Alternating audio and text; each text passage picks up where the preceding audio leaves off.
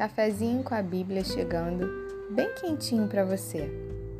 Eu desejo que essa palavra possa iluminar o teu caminho e que ela possa trazer luz a tudo aquilo que ainda está obscuro para você. E o tema da nossa mensagem de hoje é: Algumas coisas que parecem ruins são necessárias. Poxa, isso é uma coisa chata de se ouvir, né? Coisas ruins são necessárias mesmo? Será que isso é verdade? Será que não dá para viver sem dor, sem tristeza, sem angústia? Bom, para a gente começar a falar sobre isso, a gente vai ler uma passagem que está no Evangelho de João, no capítulo 16, no versículo 33, que diz assim: Essas coisas vos tenho dito para que tenhais paz em mim. No mundo passais por aflições, mas tem de bom ânimo, eu venci o mundo.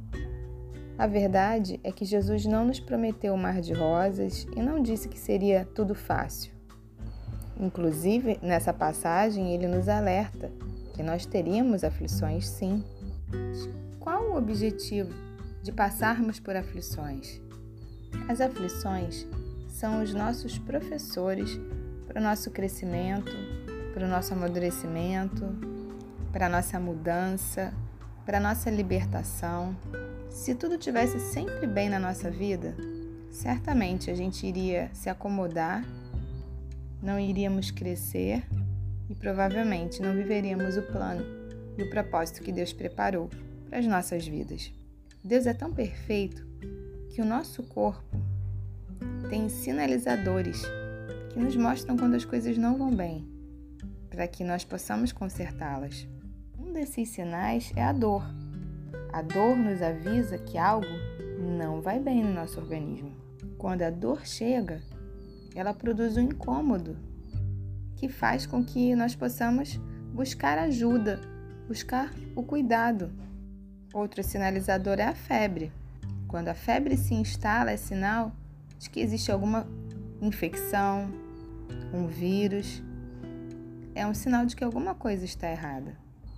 Da mesma forma, a tristeza é uma sinalizadora. Muitas vezes é através dela que nós enxergamos uma luz no fim do túnel. Muitas vezes é através da tristeza que nós vamos enxergar coisas em nós que precisam ser mudadas e que em tempos de festa, de alegria, nós não conseguiríamos ver. Então a gente percebe que a dor, a tristeza podem se tornar motivadores de mudanças nas nossas vidas. E é muito importante você entender que tristeza não é depressão. Tristeza dura poucos dias e tem uma razão muito clara de estar ali. E quando ela cumpre o papel dela, ela termina. Para haver crescimento, é preciso que haja mudança. E as mudanças não ocorrem sem sacrifício, sem esforço, sem sofrimento. Existem crenças que estão enraizadas, cristalizadas em você há muito tempo e dá trabalho modificá-las. Mas pode acreditar que quanto mais você buscar, mais você se empenhar nesse processo, pode até ser que você sofra mais num primeiro momento, mas você pode ter certeza que você vai estar mais próximo, mais próxima do caminho da mudança. Além disso, existem aquelas situações que você orou, que você sonhou, que você desejou e que não aconteceram.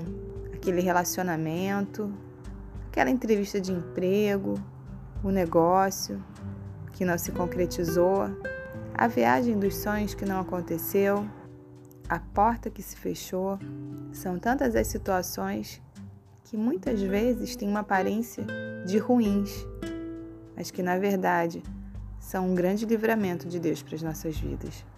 Porque nós vivemos o hoje e Deus conhece o amanhã e o futuro. Para a vida de um servo de Deus, de uma serva de Deus, o sim vem de Deus e o não também. A porta que se abre é Ele que abre, e a porta que se fecha é Ele que fecha também. Porque o inimigo não tem poder sobre as nossas vidas. Deus que nós servimos é soberano e é poderoso para cumprir tudo aquilo que ele prometeu. Então, para encerrar, eu vou te lembrar a primeira frase do versículo que a gente leu que diz assim: Essas coisas vos tenho dito, para que tenhais paz em mim. É essa paz que excede todo entendimento. É essa paz que é o árbitro no nosso coração.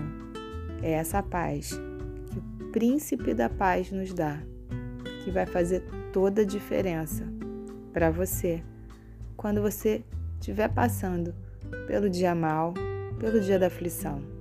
Essa paz em Deus vai trazer um bom ânimo, vai te fazer levantar, vai te dar forças para lutar, para que assim como Jesus, você também possa vencer o mundo. Que Deus te abençoe e te dê um dia de muita paz. Um beijo.